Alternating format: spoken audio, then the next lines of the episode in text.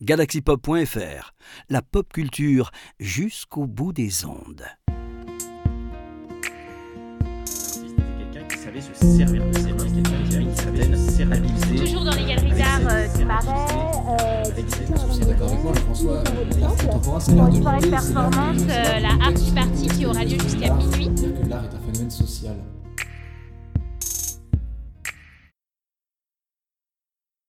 La voix furieuse de Hens résonne. On a accepté quelqu'un dont je ne connais pas le travail. Ce monsieur Reis peut-il nous montrer quelque chose Sur ces mots, Hens monte à l'étage, dans la chambre du jeune artiste niçois, inconnu du grand public. Son but est de découvrir l'une des œuvres du jeune artiste et de s'assurer de la qualité de cette dernière. Il redescend, à grands pas dans le salon, et proclame. Ce que j'ai vu n'est pas nouveau réaliste, mais surréaliste. Yves Klein s'agace et rétorque. Qu'est-ce que, tu veux dire? se s'explique alors. Tu vois, moi, par exemple, quand j'arrache mes affiches, je considère que c'est un acte nouveau réaliste. Mais quand je fais la, Mais quand je fais la palissade, non, c'est un geste c'est un geste surréaliste. Et c'est pareil dans ton travail. J'accepte comme nouveau réaliste le bleu et les empreintes. Par contre, Par contre, je n'accepte pas la tombe de la sensibilité si j'y laisse passe comme une œuvre nouveau réaliste. C'est une phrase de trop pour Klein, qui sort de ses gonds. L'idée que l'on n'accepte pas quelque chose qu'il est fait le rend fou. Est-ce que je t'ai demandé d'accepter quelque chose? Je n'ai rien à te demander, je fais ce que je veux. Klein se met en colère. Il ne supporte pas qu'on contredise et se fait menaçant. C'est une, honte, je ne, veux plus faire fais même plus partie du groupe. Hans claque la porte et s'en va. De toute manière, je m'en fiche. C'est ça ou c'est rien. Yves Klein met alors fin à la discussion.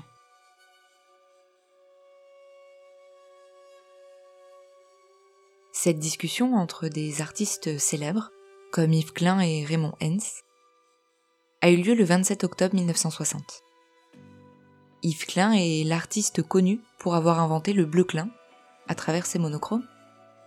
Et Raymond Hens est connu pour réaliser des œuvres à partir d'affiches déchirées. De cet épisode historique, il nous reste aujourd'hui des feuilles de papier bleu, comme les reliques d'une période révolue. Ces feuilles sont devenues des symboles du mouvement artistique des nouveaux réalistes, fondé par le critique d'art Pierre Restani. Et sur celle-ci, on peut lire, écrit à la main, Le jeudi 27 octobre 1960, les nouveaux réalistes ont pris conscience de leur singularité collective. Nouveau réaliste est égal à nouvelle approche perspective du réel. Ce jour-là, dans un appartement à Montparnasse, Pierre Estany a réuni plusieurs artistes. Yves Klein, Armand, Raymond Hens et François Dufresne, pour ne citer que. Ce jour-là, un morceau d'histoire de l'art s'est écrit, à un moment que l'on imagine magique et solennel à travers le prisme de l'histoire. La vérité était quelque peu différente. Je vous rassure, Yves Klein et Raymond Hens ne sont pas restés fâchés bien longtemps. Ils sont très vite redevenus bons amis. Ce passage que je vous raconte m'a fait sourire.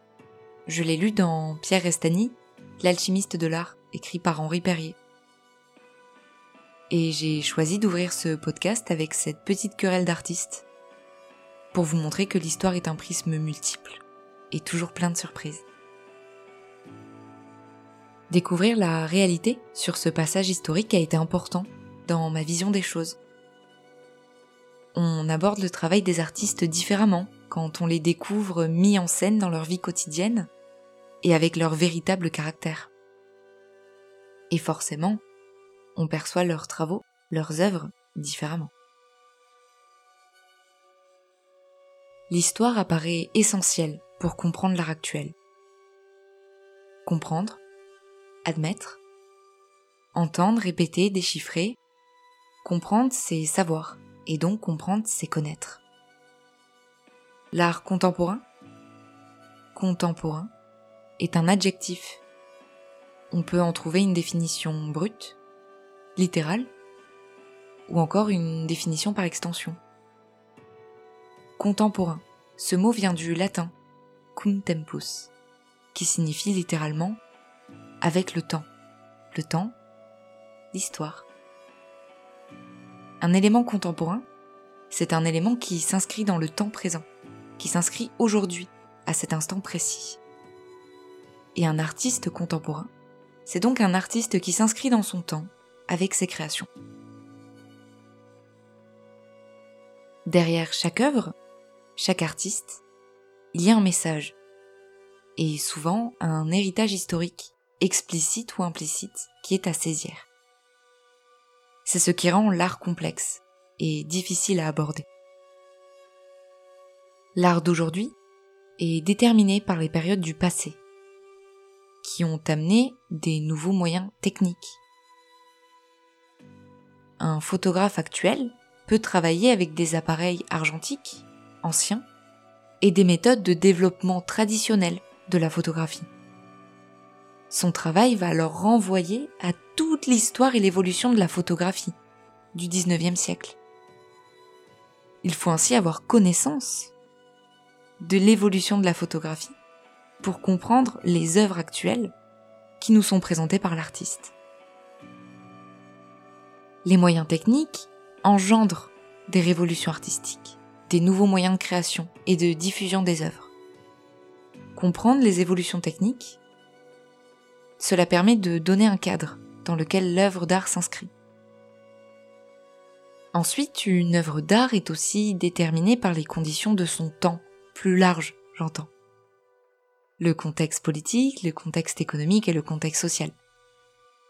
Pour comprendre les tableaux d'Autodis, il faut comprendre que ce dernier s'inspire des gueules cassées, et donc des soldats rescapés de la Première Guerre mondiale.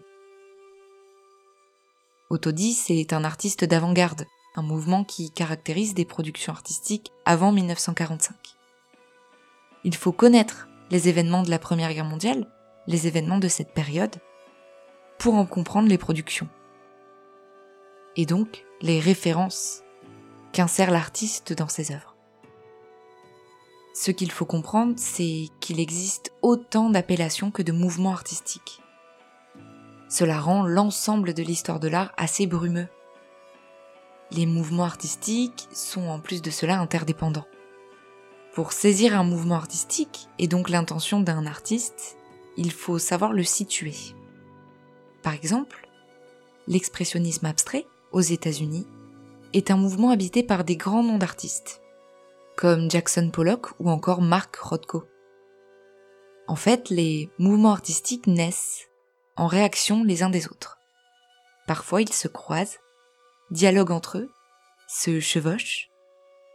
Ainsi, ce mouvement, l'expressionnisme abstrait, va donner naissance à l'abstraction lyrique en Europe, incarnée par exemple par Pierre Soulages. Et en réaction à l'abstraction lyrique, émerge un autre mouvement, l'école Cobra, etc., etc. Donc, de nombreux mouvements artistiques ont coexisté, se sont succédés.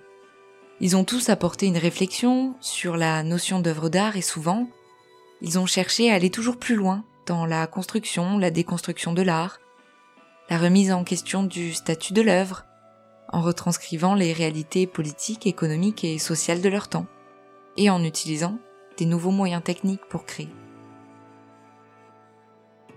et il y a un temps de décalage entre la naissance et l'appellation d'un concept, d'un mouvement, et son assimilation collective par la société. L'appellation art contemporain, par exemple, s'impose en 1945. Mais on peut considérer qu'elle est réellement ancrée dans les sociétés à partir des années 1975. Dès les années 80, c'est l'art conceptuel qui commence à s'imposer de plus en plus. Et tout ceci, toutes ces transformations sont appuyées par la transgression, qui se révèle efficace pour faire évoluer une forme artistique. Elle permet de donner une légitimité à une forme d'art, dans le but ultime d'inscrire une révolution artistique. Ce qui est intéressant, c'est que les artistes qui innovent, par rapport à leur temps, par rapport à la période qui leur est contemporaine, sont toujours vivement critiqués, ou une majeure partie du temps. On leur reproche d'être euh, décalés par rapport à ce qui se fait dans leur temps. D'une certaine manière, ils sont déjà dans le futur et ils ouvrent la voie vers de nouvelles manières de créer. Il y a donc une, une tension et un lien constant entre le passé, le présent et même le futur. Ça fait partie de l'art et de son évolution. En réalité, il faut faire des va-et-vient constants et incessants entre le passé et le présent pour comprendre une œuvre d'art actuelle. Et les transformations sont très lentes. L'art n'est pas figé, il est en constante évolution par rapport à sa forme précédente. Il s'appuie sur des éléments passés pour pouvoir muter et toujours correspondre à son temps, à son époque. Les artistes impressionnistes ont apporté une révolution, celle de sortir des ateliers, de peindre de manière rapide avec de la couleur directement sur la toile et en extérieur. L'art actuel puise ses sources dans l'histoire, avec des références éparpillées et fracturées. Bon, il est compliqué de s'y retrouver.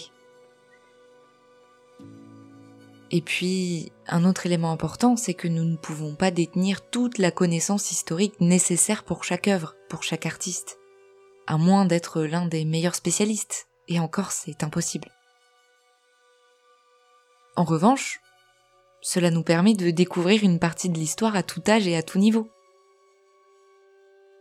Une œuvre d'art qui fait référence à une tradition historique va être plus compliquée d'approche. Il faut un certain temps pour se familiariser avec celle-ci. Comme je vous l'ai dit dans le podcast précédent, ma méthode à moi, c'est de me familiariser avec les artistes, plutôt que de me familiariser avec une œuvre en particulier. J'essaie d'entrer dans leur tête, de les comprendre, de les saisir. Ce que je constate avec tout ceci, c'est que les œuvres et leur complexité historique, au final, sont un peu le reflet de l'organisation du monde de l'art. Complexe et surtout insaisissable.